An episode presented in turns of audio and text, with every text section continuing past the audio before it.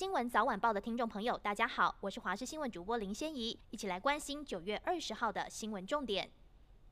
今天是中秋连假的第三天，天气仍然受到太平洋高压的影响，白天各地晴朗炎热，外出要注意防晒。午后对流主要在山区发展，也扩展至少部分的平地，要防范午后的降雨。不过各地赏月的几率很高，不至于受到云层的干扰。气温方面，北部二十三到三十六度，中部二十四到三十五度，南部二十四到三十六度，东部二十三到三十五度。从周五开始，北台湾也将有首波微弱的东北风报道，预计影响到下周日。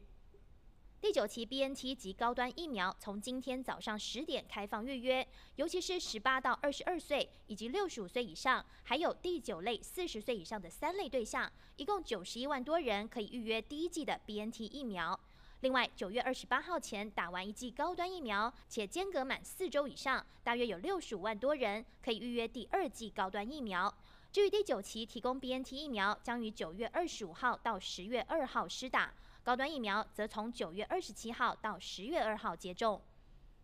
今天是中秋连假的第三天，国道车流以旅游及收假的北返车潮为主。预估国道交通量可以达到一百二十二百万车公里，为平日年平均的一点四倍。其中北向交通量可以达到六十六百万车公里，为平日年平均的一点五倍。交通部高工局也建议，南向用路人尽量于下午时段出发，北向用路人尽量于上午时段出发。高工局预估，今天容易拥塞的路段将在国一北向圆山到大华系统、新竹系统到竹北、南屯到后里、西螺到埔盐系统；国三北向关西到大溪、大山到香山、雾峰系统到雾峰、竹山到中兴；国五北向宜兰到平林；国六西向旧镇到雾峰系统。其中上午十一点到凌晨零点，北向宜兰到平林，行车时间可能是平常的七倍，呼吁用路人可以多走台九、台二线等替代道路。